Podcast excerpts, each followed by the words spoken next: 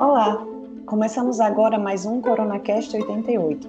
Estamos na segunda temporada desse podcast e neste espaço, eu, Elisa Almeida e Matheus Cirne, recebemos a cada episódio um convidado diferente para conversar com a gente sobre temas ligados à pandemia do novo coronavírus. Assim como na primeira temporada, nós seguimos fazendo as gravações por Skype com equipamentos simples que temos em casa. O episódio que você vai ouvir agora foi gravado no dia 30 de setembro de 2020.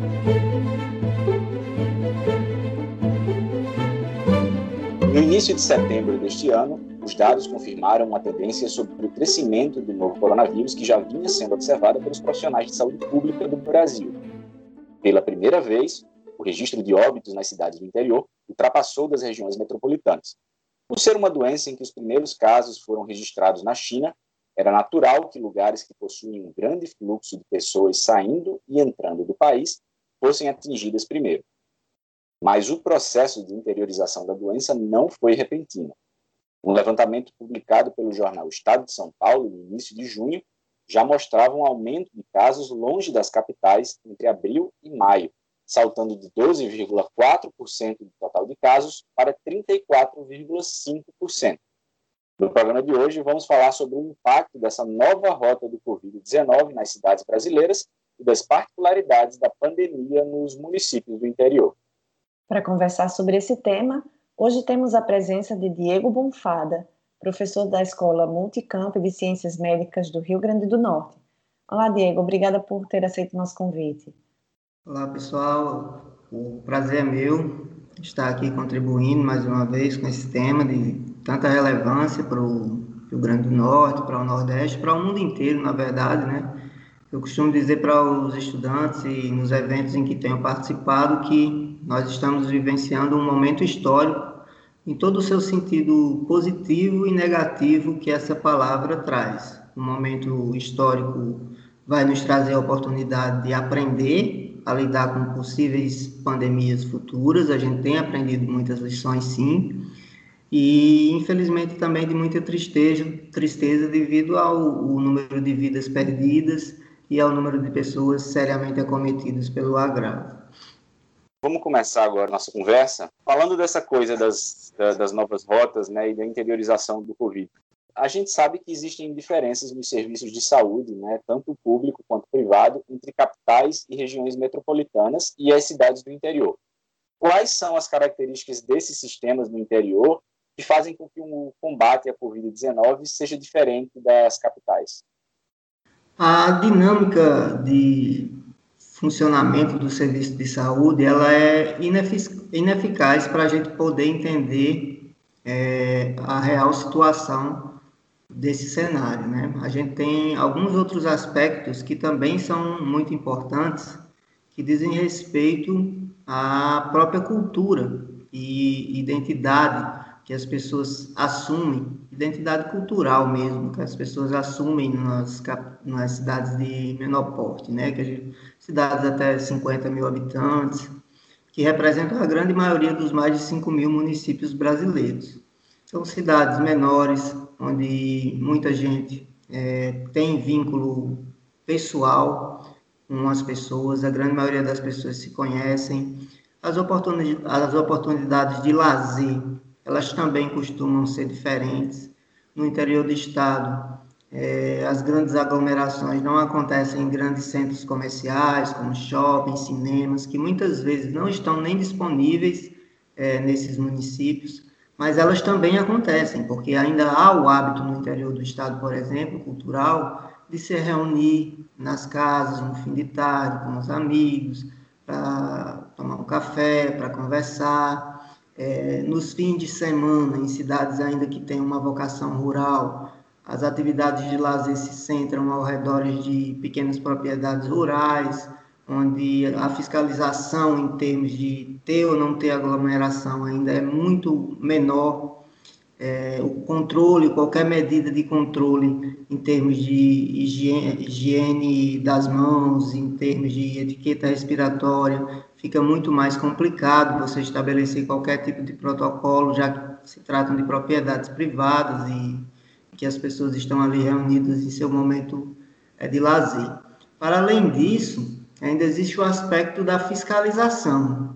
É, em, muitos, em muitos municípios brasileiros, as vigilâncias, né, que são as grandes responsáveis por manter é, esses protocolos que a gente está vendo aí é, funcionando hoje no estado. Protocolo para entrar em supermercado, protocolo para entrar em restaurante, protocolo para frequentar uma academia.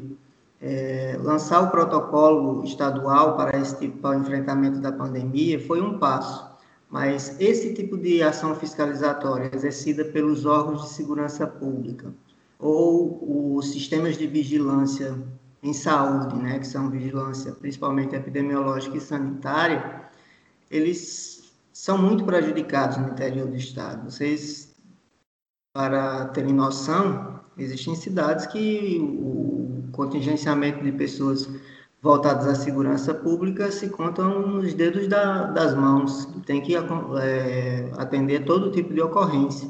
E as vigilâncias, por si só, até então, não tinham funcionado muito bem. Com o advento da pandemia do SARS-CoV-2, que causa a Covid-19, é, houve uma certa reestruturação né, desses serviços de vigilância que estavam ali um pouco esquecidos. Fazia algum tempo que a gente não enfrentava uma, uma epidemia dessas proporções, mas mesmo assim essa dinâmica ainda não, não foi suficiente para exercer uma fiscalização mais, mais contundente, vamos dizer assim, em torno das pessoas que ainda insistem em, em fazer aglomeração sem qualquer tipo de, de, de, prevenção, já que é uma doença de alta infectividade. A grande característica do, do, do, do SARS-CoV-2, do novo coronavírus, não é a sua letalidade.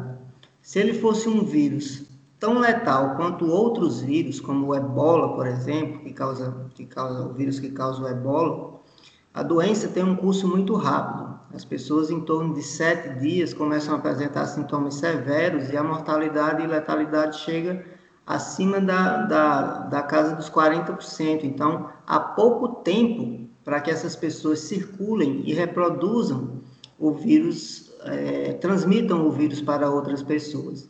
Costumo dizer que o, o SARS-CoV-2 é um vírus pandêmico perfeito. Por quê? Ele tem a transmissão respiratória, por gotículas de ar, ele tem uma transmissão por partículas de ar e pode ficar suspenso por muitas horas em determinados ambientes fechados ou sem circulação. E a, além disso, ele tem um, um, período de incubação entre 3 e 7 dias que as pessoas estão completamente assintomáticas, mas continuam a transmitir é, a doença até o curso final, ou seja, em torno de 14 a 21 dias com as variações é, individuais. Então, realmente é um desafio no interior do, do, do, do, do estado, do Brasil como um todo, nas cidades menores, é, fazer esse enfrentamento.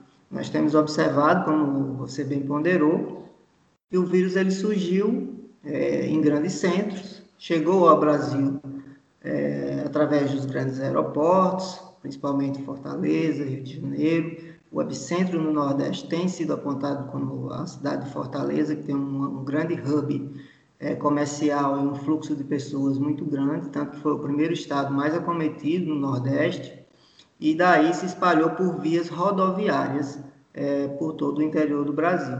É muito difícil é, o controle também devido a precariedade dos serviços. Aqui na região do Seridório, onde estou falando, a gente tinha, por exemplo, leitos de UTI é, instalados na cidade de Caicó, sete leitos, e alguns leitos, cinco leitos na cidade de Currais Novos, isso no período pré-pandemia.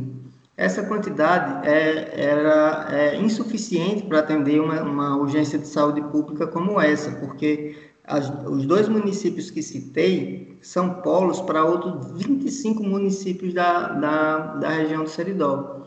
Ou seja, todos os pacientes de AVC, de AM, de infarto agudo do miocárdio, né? Ou de qualquer doença grave que precise de uma internação crítica, vão também para esses leitos.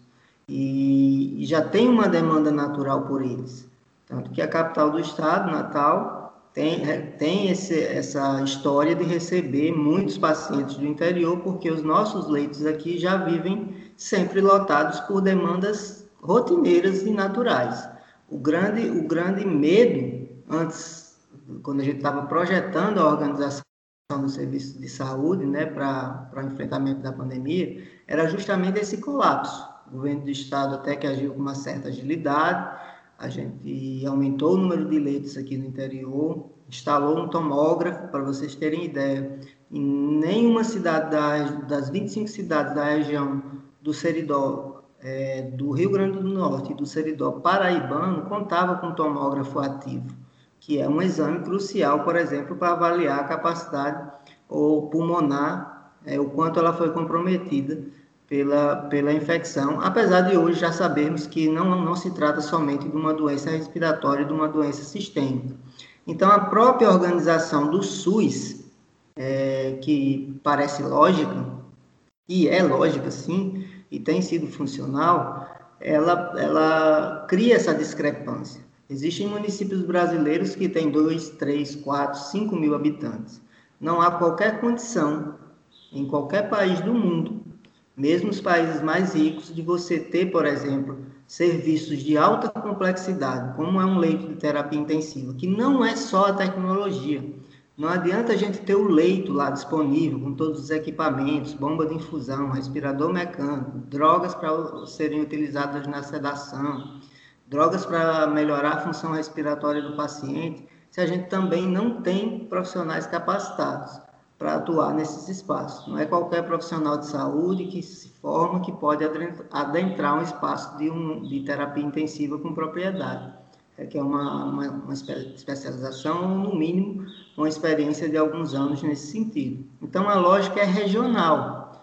E essa lógica regional costuma centrar hospitais e, e leitos críticos nessas cidades polo que terminam é, se sobrecarregando com os casos de vários municípios que circundam é, toda aquela região de saúde. Diego, e além dessa diferenciação né, que você colocou logo no começo da sua fala, entre as características né, do, das cidades do interior e das capitais, né, quando a mídia fala de uma forma geral assim, desse processo de interiorização, não está fazendo muito uma diferenciação entre esses interiores, né? Quais as semelhanças e as diferenças de você tratar a Covid-19 no interior do Piauí, por exemplo, e no interior do Paraná? Todo o interior é igual, digamos assim? Não, não, de maneira nenhuma. A gente, a gente vive uma pandemia, que é um contexto de, de infecção e alastramento por uma doença de forma generalizada ao redor de, do mundo inteiro, né? pelo menos três continentes, é o conceito exato de pandemia, de pandemia, com aumento de número de casos, mas existem diversas epidemias dentro dessa, dessa epidemia. O próprio processo de interiorização demonstra isso. É, existem dados que demonstram que a letalidade, ou seja, a divisão entre as pessoas que, que pegam a doença e aquelas que morrem, o percentual de pessoas acometidas que chegam a óbito. A letalidade geral em grandes centros, com estrutura, com, com equipamentos, com insumos, é, costuma girar entre 1 e 3% das pessoas acometidas. E isso tendo em conta ainda variações relativas à idade, à presença ou não de comorbidades. Comorbidades são doenças crônicas que a pessoa já tem há muito tempo e que não tem cura, como diabetes, hipertensão, é, síndromes encefálicas, enfim. E essas pequenas variações, mesmo assim, deixam a taxa de letalidade entre 1% e 3%. Em cidades menores, ou que entraram no que a gente chama de colapso do serviço de saúde, essa letalidade pode atingir até é, 10% dos acometidos numa, numa sociedade em geral. E, é, e, essa pergunta é interessante também porque a própria, a própria estrutura etária das cidades do interior também ela é diferenciada. Se vocês olharem historicamente, é, a gente percebe que no Brasil a gente viveu um, um momento de êxodo dessas grandes, dessas pequenas cidades com destino para as grandes cidades em busca de oportunidades de trabalho, de emprego, de, de estudo nas, nas capitais, e isso faz com que os jovens, né, que geralmente buscam essas novas oportunidades, se desloquem, né, se mudem do interior para as capitais dos estados. E isso faz com que a gente tenha um, gran, um maior número, um maior percentual, a gente chama de taxa de envelhecimento, dentro das cidades menores. As pessoas que ficam são aquelas pessoas mais idosas, que já estão aposentadas ou que, que ficam nessas cidades menores por questões culturais, muito arraigadas desde a infância. Então, se vocês olharem proporcionalmente, proporcionalmente o Seridó é a região que tem o maior índice de idosos no estado do Rio Grande do Norte, justamente porque concentra um grande número de cidades muito pequenas, semelhante a essa que você colocou como exemplo aí no, no Piauí. Os estados altamente industrializados, como é o caso do Paraná, São Paulo, é, as cidades do interior, além de muito interconectadas, a grande maioria delas com presença de aeroporto, com vias expressas de transporte rápido, ainda conta com, uma, com uma, um suporte do, das suas capitais de cidades intermediárias é, para encaminhar os pacientes mais graves. Se você pegar o Paraná, que você colocou como exemplo, a gente tem dentro do Paraná aí 10, 15 cidades acima de 200 mil habitantes e que podem dar esse suporte. No Rio Grande do Norte, no Piauí, nos estados do Norte e Nordeste como todos e alguns do Centro-Oeste, os estados têm uma, duas, três cidades que concentram os maiores recursos e a, e a grande maioria das outras estão nessa situação que eu estou colocando para vocês. Serviços de saúde precário, a gente chega a ter menos de um médico, um médico para mil habitantes né, dentro desses pequenos centros. O profissional médico, na maioria das vezes, procura também os grandes centros, porque lá estão as oportunidades para que ele desenvolva os seus negócios, tenha seus pacientes, trabalhe em hospitais, trabalhe no SUS, em, em, grandes, em grandes clínicas, e costumam migrar também em busca de residência, especialização, e a fixação dos profissionais de saúde, médicos e demais, enfermeiro, fisioterapeuta, nutricionista, é, fonoaudiólogo, eles também tendem a se concentrar dentro dessas, dessas grandes cidades.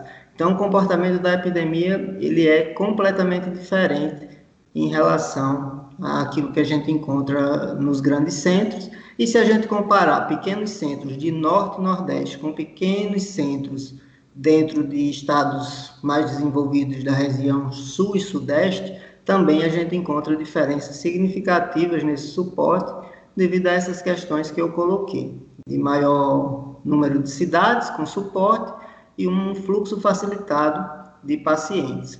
É, só como a título, título de exemplo, é, não se tratando de coronavírus, mas de um outro problema de saúde que mata no Brasil milhares de pessoas todos os anos, que são os agravos cardiovasculares, se você sofrer um infarto numa cidade do interior, Aqui a gente só tem o helicóptero, o helicóptero Potiguar 1 que pode dar esse suporte, por exemplo. Um grande acidente de trânsito, que uma pessoa precise de um suporte de, de um hospital de trauma de grande porte, né, o nosso maior hospital de trauma é o Valfredo Gurgel, é preciso acionar o helicóptero para levar. Enquanto se você já estiver numa capital, isso pode ser feito de uma maneira mais simples, como um acionamento da, da ambulância do SAMU.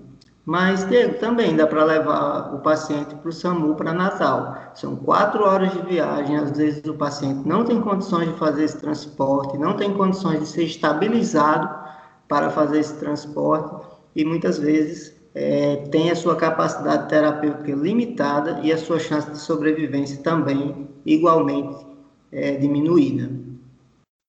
Vamos falar dos números aqui no, no, estado. Essa tendência de interiorização também é realidade no Rio Grande do Norte. O que, é que os números mostram é, do cenário atual da pandemia da Covid-19 aqui no estado?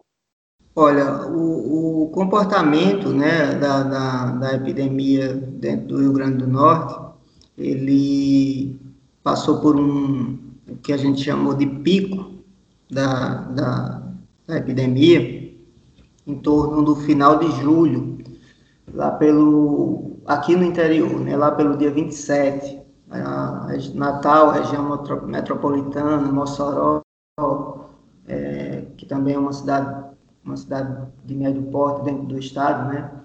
É, esse pico aconteceu um pouco antes, cerca de um mês antes, e a gente começou a cair gradativamente. A gente se manteve dentro de um platô, né, um, um platô da, da curva, ou seja, a curva subiu, atingiu níveis altos e ali se manteve, o nível de transmissão alto, é, e esse platô se manteve, inclusive no Brasil inteiro. Gente, vocês devem ter acompanhado, os nossos ouvintes também, é, que durante muitas semanas a gente teve aí uma média sustentada de mais de mil mortes é, por dia é, devido ao coronavírus no, no Brasil. A mesma coisa aconteceu no Rio Grande do Norte, claro, com, não, não com essas proporções, mas a gente teve uma média de mortes sustentadas por algum tempo e essa média começou a cair, o que indica que a gente passou do, do, do pico da epidemia, é, caindo num, num cenário de, de, de estabilidade. Mas ainda não significa que nós estamos, nós estamos livres, né? É, nós precisamos ainda continuar com nossas medidas de proteção. O uso de máscara é fundamental, a higienização das mãos com água e sabão, fazendo a fricção adequada, é, também é fundamental, inclusive mais eficaz do que o uso do álcool em gel, que muita gente valoriza muito, mas os estudos mostram que se você fizer uma lavagem de mãos bem feita, com água e sabão, fazendo a fricção correta, pelo tempo correto, não deixando nenhuma parte da sua mão, dedo, punho, sem ser friccionada com sabão, ela consegue eliminar e quebrar a, a, um invólucro de proteção do, do vírus. O álcool também faz isso, mas com, com algumas limitações também, né? Ele, ele, ele pode proteger, protege sim, mas se você tiver com a mão suja, por exemplo, aí aquela camada de sujeira pode impedir com que o álcool chegue até sua pele e forme uma espécie de bloqueio até o vírus. Então, a gente tomando essas, essas medidas, a gente tem a esperança de que o vírus saia de uma situação pandêmica, o que não nos livra da permanência de casos, o que não nos livra também de uma segunda onda de infecção, caso todas essas medidas que eu citei, de isolamento social, é, seja ele vertical ou horizontal, elas sejam abandonadas. Vejam um exemplo da Europa. A Europa, semana passada, atingiu o maior índice de pacientes de casos novos da Covid-19 desde maio. Então, eles estão oficialmente retornando a medidas protetivas mais sérias, alguns países já decretando até o lockdown, como aconteceu em Israel, porque a taxa de transmissão começou a aumentar significativamente.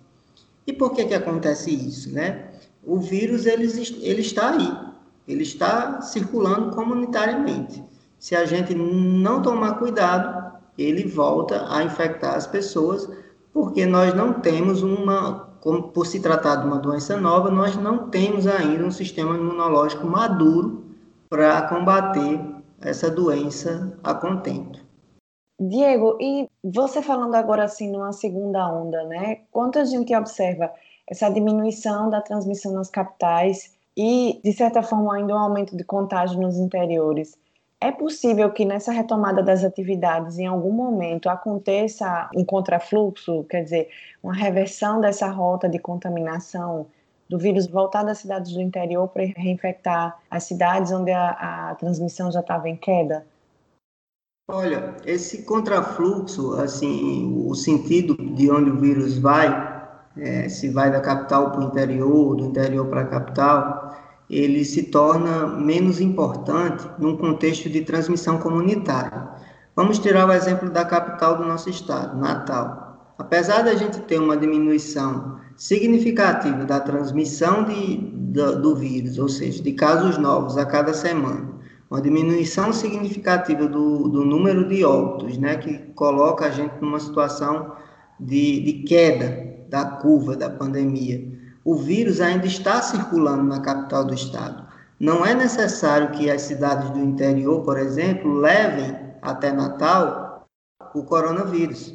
As pessoas em Natal ainda têm uma circulação comunitária, ao contrário do início da, da pandemia. Né? A gente viu que não havia circulação comunitária no Brasil e os primeiros casos eram pessoas que tinham viajado para a China, para Londres, para alguma capital europeia, para os Estados Unidos e chegaram aqui é, e aí começaram a apresentar os sintomas. Mas a partir do momento que o vírus ele tem uma, uma circulação comunitária, a gente só pode considerar a cidade completamente livre dele quando essa, essa transmissão comunitária cessar, ou seja, quando não existir mais casos novos dentro daquele município. Para Natal enfrentar uma segunda onda, não é preciso que o interior do estado é, leve o vírus até Natal. Ele já está aí, basta que a gente relaxe com as nossas medidas. Quando eu digo medidas, eu não estou dizendo que a gente precisa voltar à situação de fechamento do comércio agora, dada uma certa situação de, de, de segurança né, que a gente tem. Mas as medidas que eu, que eu me refiro são essas medidas de segurança, de usar máscara, de desligar os ar-condicionados de preferência, manter os ambientes abertos, é, identificar os casos de forma precoce, encaminhar para quarentena. Muita gente usa esse termo quarentena de maneira inapropriada, inclusive, né? Eu sou epidemiologista, eu estudo, eu sou, eu tenho um doutorado nessa parte de estudo das epidemias e, e a quarentena ela se aplica a casos de pessoas doentes. Então, se uma pessoa se infecta com o coronavírus e não entra em quarentena, ela circula em diversos ambientes e encontra pessoas sem máscara, sem lavar as mãos e isso vai fazer com que a taxa volte a subir, independente do fluxo do, do, do vírus do interior para, para a capital ou vice-versa, porque a gente tem já uma transmissão comunitária instalada em todo o Rio Grande do Norte. Então, isso reforça ainda mais que as medidas de, de proteção individual para não, não, não infecção, para a gente não entrar em contato com o vírus, principalmente boca, nariz, olhos, através, carreados principalmente através da, das mãos ou até do próprio ar, são as, são as medidas mais eficazes para evitar essa segunda onda. Para vocês terem uma ideia, há 102 anos atrás, quando a gente enfrentou a, a epidemia da gripe espanhola, ela se apresentou durante três anos e meio e ela matou 50 milhões de pessoas em três ondas da doença. Então a gente ainda está na primeira onda do coronavírus. A gente ainda vai conviver um, um bom tempo com ele. É, não é uma doença que vai desaparecer com o aparecimento da vacina. Se a gente tiver amanhã disponível no noticiário vacina eficaz, eficiente para o coronavírus, ainda vai levar um certo tempo. E eu dou um exemplo muito, muito catedrático para as pessoas que possam estar dizendo que a minha fala é um pouco radical.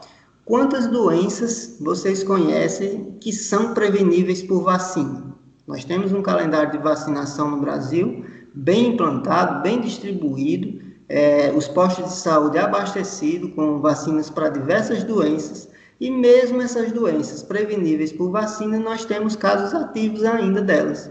A única doença que a humanidade conseguiu erradicar, ou seja, eliminar completamente até hoje, foi a varíola. Todas as outras, tendo vacina ou tendo tratamento, a gente ainda tem casos acontecendo. É isso que a gente espera, enquanto epidemiologista, para o coronavírus. A gente não espera que a situação de, de epidemia ou de pandemia continue, ou seja, essa situação catastrófica onde, onde a transmissão é muito alta. Mas um caso ou outro sempre vai ficar aparecendo. Pessoas que não se vacinaram, pessoas que não tiveram uma reação adequada à vacina, que a vacina não respondeu tão bem, se quando ela surgir, né? É, então, a gente espera sim que, que o coronavírus vá ficar por um tempo dentro da nossa sociedade. Lembram de 1918, da gripe espanhola? Pois é, ela foi causada pelo H1N1. A, a pandemia aconteceu em 1918, mas até hoje, vez ou outra, não numa situação de pandemia, mas vez ou outra a gente tem um aumento aqui e ali dos casos de H1N1, o que me leva a projetar, a partir dessa experiência de outras epidemias, de que o coronavírus ele veio é, para ficar não nesse sentido de, de pandemia, mas vai permanecer como uma doença a ser olhada com atenção por todos os profissionais de saúde e pela comunidade em geral.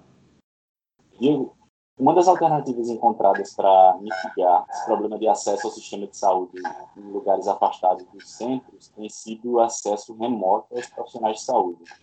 Vamos falar um pouco sobre isso e sobre a experiência da, da Escola Multicampo de Ciências Médicas aqui do Rio Grande do Norte com o projeto de telesaúde no Sertão? Sim.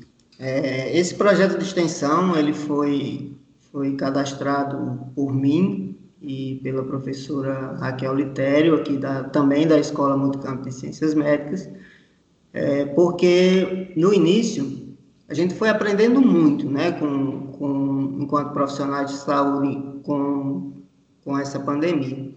E esses protocolos de atenção mudaram bastante. No início, por exemplo, a orientação geral era que uma vez que você estivesse com sintomas, permanecesse em casa e só procurasse o serviço ou o hospital quando os sintomas se agravassem, principalmente no sentido de uma falta de ar significativa, quando você começasse a sentir um pouco de falta de ar ou qualquer problema que levasse a uma suspeita de, de, de uma coagulação intravascular, que possa levar a um infarto, um AVC, uma embolia. Então, as pessoas ficavam literalmente em quarentena, aguardando. E o monitoramento dessas pessoas era muito difícil. Então, a gente pensou num, numa estratégia de telemedicina, que foi o Telesaúde no Sertão, e montamos uma plataforma virtual. E essa plataforma virtual conta com uma, uma certa propriedade de inteligência artificial que resolve questões simples, como se você entrar em, em contato com a plataforma, você pode tirar algumas dúvidas gerais com o próprio com o próprio robô, vamos falar em termos mais populares, com o próprio robô que a gente apelidou carinhosamente de Chico, Dr. Chico, e ele tem um banco de perguntas e respostas já cadastradas, identifica a sua pergunta e seleciona a resposta mais apropriada, dando as orientações gerais. É, Para vocês terem uma ideia, a importância do, do, desse tipo de atendimento, aqui no interior do estado, uma outra característica né, das cidades interioranas é que as famílias mais tradicionais, as famílias que, que de baixa renda também costumam, é muito comumente conviverem dentro de um mesmo espaço, dentro de uma mesma casa, avô, avó, sobrinho, neto, e se uma dessas pessoas é, sair e, eventualmente, se, se infectar pelo, pelo coronavírus, quando ela entra em casa, se ela tiver sintomática ou assintomática, o processo de isolamento dentro de casa é muito difícil. Você tem que se trancar dentro de um quarto, você tem que tomar todos os cuidados, você tem que usar o banheiro na hora certa, tem que ter uma desinfecção do banheiro, tem que separar talher, tem que separar é, prato, tem que usar máscara sempre, não pode circular pela casa, e as outras, as outras pessoas é, tentando proteger essas outras pessoas que estão dentro do mesmo ambiente. Agora você imagine você se trancar dentro do ambiente da sua casa, de um cômodo, durante 14 ou 21 dias, recebendo até alimentação dentro desse quarto. É, se você viver, tiver uma faixa de renda um pouco melhor, num ambiente confortável, talvez até pareça um pouco menos ruim. Mas imaginem uma, pessoa, uma família pobre de periferia que às vezes nem esse cômodo de isolamento tem. E essas orientações foram bem significativas é, que a gente deu através do, da inteligência artificial para evitar essa transmissão dentro das próprias casas. A gente percebeu que uma casa onde residia seis, sete pessoas é, se uma se infectasse, quase que inevitavelmente as sete nas semanas seguintes já estavam também com sintomas ativos. E as orientações que a gente passava, né, através do Chico, ou através da segunda via de comunicação, que se o Chico detectar que o paciente tem suspeita, né, é, muito, muito significativa de estar realmente infectado ou com sintomas moderados ou graves da doença, ele transfere a ligação imediatamente para um médico, né, aqui da escola Multicampo, e ele fazia o atendimento e, e as teleorientações, principalmente no fluxo. As pessoas não entendem muito bem qual o fluxo do, do, do, do paciente dentro do Sistema Único de Saúde quando, quando está com algum problema. É, às vezes está com uma dor de cabeça leve, quem procurar? Eu vou direto para o hospital, eu vou para a unidade de saúde, eu vou para uma clínica conveniada ao SUS. Então, esse tipo de, de orientação que parece básica evitava a peregrinação dos pacientes em diversos locais, pacientes possivelmente infectados. Imagina, eu vou no posto de saúde, circulo lá, fico na fila e chego lá e diz, olha, não é aqui, você tem que ir para tal local. E dessa peregrinação eu já vou pegar um transporte, é, novamente com outras pessoas durante esse transporte, vou para outro local. E se eu não estiver infectado, a probabilidade de me infectar durante essa circulação toda também ela é muito alta. A gente conseguiu com o Telesaúde no Sertão, a gente conseguiu mais de 23 mil interações com, com o Chico, com, com o robô e com a plataforma, né? Durante todo esse processo. Agora a gente está em fase de manutenção da, da plataforma, porque o número de atendimentos foi muito alto, a gente resolveu ampliar, a gente começou só com Caicó. O Chico, qualquer pessoa do Brasil poderia acessar e bater um papo com ele, tirar suas dúvidas, por ser uma inteligência artificial que dá conta disso. Mas o número de profissionais médicos para atender virtualmente por telefone é limitado. E, e aí a gente enfrentou as primeiras dificuldades, né, principalmente quando os casos cresceram bastante e a gente não tinha uma plataforma sustentável, ela caía muito quando a procura aumentava. E agora a gente deu uma paralisada para abrir um processo de licitação e tentar conseguir uma plataforma paga, a gente estava utilizando uma plataforma gratuita, e, a, e retomar com, com os atendimentos quando necessário, assim que possível. Diego, a gente já está chegando ao final do nosso tempo, mas para a gente encerrar, eu queria que você é, falasse assim para a gente se essa experiência com telesaúde ou outras vivências né, da pandemia no interior deixaram ensinamentos para o enfrentamento de outras doenças, outras crises, ou mesmo para o cotidiano né, de vocês do serviço de saúde no interior e nas capitais. Sim, vários. É, esses ensinamentos serão, como eu disse já no, no, início da nossa, da nossa conversa, do nosso bate-papo, esses enfrentamentos serão cruciais para, para o futuro. É, o homem cada vez mais tem adentrado espaços onde nunca o ser humano adentrou de forma sistemática, principalmente para para promover atividade de produção agrícola ou de produção agropecuária, manter a quantidade de alimento necessário para sustentar bilhões de pessoas ao redor do mundo não é uma tarefa fácil e as terras que a gente tem disponível estão é, começando a dar sinais de esgotamento e o homem, de maneira irresponsável, tem adentrado aí de, é, nesses ambientes naturais e entrado em contato com vírus que a gente não, não, não tinha contato antes. Por exemplo, o próprio coronavírus. O coronavírus, quando foi descoberto, desde a década de 60, as primeiras, a primeira, é uma grande família, né, o coronavírus, são mais de 40 subtipos. E, e, na década de 60 ele era uma zoonose, ou seja, uma doença transmitida de animais silvestres é, para, para seres humanos. Então, isso limita muito a capacidade de transmissão. Mas adentrar esses espaços fez com que o vírus mutasse e adquirisse a capacidade de infecção humano-humano. E aí virou é, uma bola de neve que terminou com essa pandemia. Só que existem outros, mais de 100 tipos de vírus estão sendo monitorados hoje em dia, é, porque eles possuem um potencial pandêmico tão forte ou tão perigoso quanto o coronavírus, alguns deles até mais. E a gente, e a gente precisa é, desse tipo de, de compreensão mais coletiva, de algumas lições importantes que foram tiradas dentro dessa pandemia para enfrentar eventos como esse futuramente sem tantas perdas de vida. Quais seriam essas, essas medidas? Primeiro, a gente precisa de um posicionamento central e governamental para enfrentar eventos de catástrofe de saúde pública ou de emergência de saúde pública nacional ou internacional como essa que a gente está vivendo.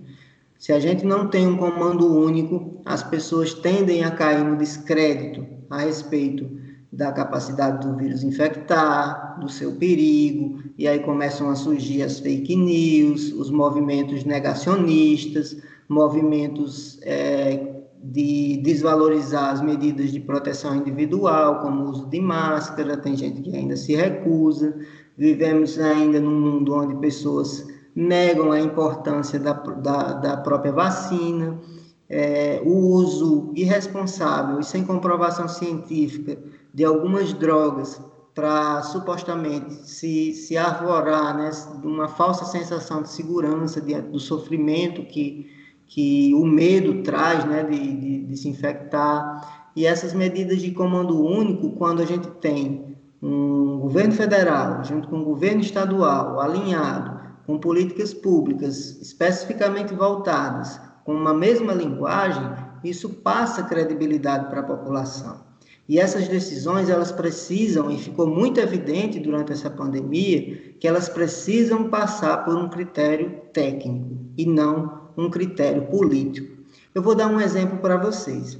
Quando um dos os países que melhor se saíram diante dessa pandemia, quando a gente olha o número de infectados e o número de óbitos, foram aqueles países que logo que a emergência de saúde pública internacional e a situação de pandemia foi decretada, tomaram as medidas, por exemplo, de testagem em massa da população. Pensem bem, uma doença que circula de maneira silenciosa, porque eu estou com a doença, mas não tenho sintomas nos primeiros dias, mas transmito. Então, se eu for testado ali, abordado na rua e testado, é, e, e, já determinar que eu estou com, com o coronavírus, eu sou imediatamente colocado em quarentena, isolado, e, e, e a potencialidade de eu transmitir isso para a doença para alguém cai de maneira significativa. Então, num primeiro momento, o investimento em teste, que parecia, em testagem em massa da população, que parecia um investimento alto e desproporcional para, alguma, para algumas autoridades governamentais, hoje se demonstra que aquele investimento não, não seria nada frente aos prejuízos econômicos que a gente está enfrentando e que ainda vai enfrentar. Vejam os casos da, da Nova Zelândia, que é um exemplo de grande sucesso né, de, controle da pandemia. Eles testaram em massa as pessoas com sintomas, sem sintoma, e a testagem em massa e identificação das pessoas que estavam com, com, com o vírus e o devido isolamento foi suficiente para conter é, a doença dentro daqueles países, alguém, além de algumas outras medidas é, é, restritivas em termos de, de circulação geral. Mas na Nova Zelândia, por exemplo, a situação de, de isolamento social, desculpem, ela não durou mais do que 30 dias, graças a essa estratégia de testagem em massa, que no nosso país ainda é muito difícil. Então, são essas lições que a gente precisa pensar para o futuro. Chegar um novo vírus, a gente tem que estar preparado para testar a população, isolar as pessoas doentes, para que a transmissão comunitária ela realmente não aconteça. Retornem ao início da minha fala, faço esse convite para vocês. Se lá naquele momento, onde o vírus chegava através dos aeroportos de pessoas que vinham de outros países, essas pessoas fossem logo identificadas, testadas ao descer do avião, colocadas em quarentena, caso detectado o vírus, e, e a gente fizesse isso até mesmo nas ruas, com as pessoas que estão circulando, ela, ela teria um impacto bem menor é, dentro do nosso país, tanto no número de casos, que já ultrapassa 4 milhões e meio, quanto no número de óbitos, que já passou dos 140 mil óbitos, inclusive é, chegando a, a, recordes acima de, da, da, terceira causa de óbito mais comum no Brasil, que era as causas externas, né, a situação de violência. Todo mundo era muito estava muito preocupado e com razão com a situação da violência no Brasil. E hoje ah, os óbitos por coronavírus superaram já em muito os números dos assassinatos, por exemplo, que aconteceram no ano de 2019. Só para vocês terem dimensão do número de vidas que a gente perdeu sem qualquer tipo de, de relativização ou comportamento ou, ou pensamento negacionista. Então, assim, como eu coloquei no início, é um momento histórico e de momentos históricos a gente tira oportunidades tira aprendizados. O vírus, ele não é professor de ninguém, o vírus ele não é escola para ninguém. se você tem um comportamento negacionista, eu não, não, tenho uma esperança de que você vá mudar, mas pelo menos a, as autoridades e os agentes públicos têm a obrigação de observar com responsabilidade e se preparar de maneira prévia para potenciais eventos de calamidade em saúde pública. Obrigado, Diego. Foi ótimo ter essa conversa com você. Acho que é muito oportuna essa reflexão, ainda mais num momento como esse que a gente está, vivendo um ano eleitoral, né? Então, acho que essa lição é muito importante para as pessoas de como uma liderança eficiente dos gestores públicos pode trazer uma realidade diferente no enfrentamento a pandemias como essa. Então, acho que todo mundo precisa ter isso na cabeça quando for votar esse ano. Eu que agradeço né, a oportunidade de, de, de estar aqui com vocês fazendo, fazendo essa fala. É uma fala ainda muito importante, que tem repercussões, a gente ainda está dentro do fim de, um, de uma possível é, primeira onda da, da infecção, não, não podemos baixar a guarda ainda, temos uma situação um pouco mais confortável da, daquela que tínhamos há alguns meses atrás, e eu espero realmente que a gente consiga vencer essa batalha com pesquisa, com ciência, produzindo conhecimento e que a gente tenha é, a experiência e a expertise desses profissionais no futuro, a compreensão da população, dos segmentos industriais, dos segmentos comerciais, dos setores produtivos de forma geral, de que diante de uma emergência de saúde pública, às vezes fazer um meio termo, como foi feito no Brasil, é, é pior é, se a gente tomar medidas um pouco mais drásticas ou impopulares no início, é, a gente poderia ter controlado realmente a situação de uma forma, de uma forma é, não tão não tão impactante, né, do ponto de vista da, da saúde pública. Eu queria só fazer uma ressalva em torno, uma ressalva final em torno, no, em torno do nosso sistema único de saúde.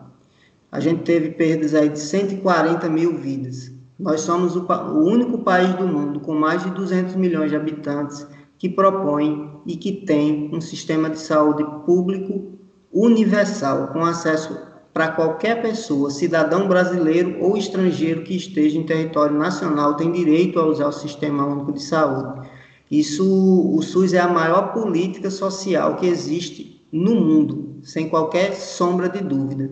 E mesmo subfinanciado, mesmo sofrendo ataques, mesmo em alguns locais com um processo de sucateamento ativo devido a essa falta de, de financiamento adequado, ele conseguiu responder, ele conseguiu sustentar. E se a gente não tivesse um sistema público de saúde, a gente teria com certeza um número de óbitos bem maior, é, visto que a grande parcela da população brasileira depende exclusivamente do SUS para sua assistência à saúde. Então, o SUS se mostrou, talvez, dentro desse, desses 30 anos de SUS, a gente, a gente, o SUS se mostrou, diante de seu maior desafio, se demonstrou eficaz, mesmo com todos os ataques que ele sofreu é, ao longo do tempo. Então, eu queria deixar aqui os meus parabéns aos profissionais de saúde, especialmente aos militantes, a, a, que, os militantes que defendem um sistema de saúde universal de acesso igualitário para todos. Sem eles, as pessoas iam morrer é, à míngua, literalmente, por falta de dinheiro dentro das suas casas, como a gente acompanhou em alguns noticiários, corpos sendo recolhidos nas ruas em alguns países que não têm um acesso universal à saúde. Imagine a situação, você está é, com a doença, está se agravando, porém não tem dinheiro para procurar qualquer profissional de saúde. E o SUS ofereceu a retaguarda para pessoas nessa situação, ofereceu a retaguarda para pessoas que têm mais poder aquisitivo. O SUS não é só para pobre. Aqui no interior do estado, por exemplo, também é uma, uma questão importante. Nós não temos aqui no, na, na, um hospital privado nas cidades pequenas. Então, o hospital que tem é o hospital do SUS, é o hospital regional, e é a ele que a gente recorre. Então, o SUS com certeza salvou muitas vidas, e eu acho que, que se eu tivesse que elencar aqui a principal lição de todas que essa pandemia vai nos trazer, é a, é a necessidade da população brasileira, e não só dos profissionais de saúde, que já vem falando isso há muito tempo, a necessidade da população brasileira vestir a camisa de um sistema único de saúde e assumir a sua defesa, mesmo diante dos ataques constantes que ele vem sofrendo.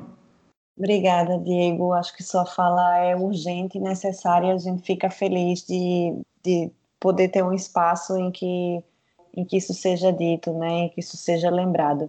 Queria lhe agradecer mais uma vez, agradecer a Matheus, e hoje a gente fica por aqui. Ok, muito obrigado também.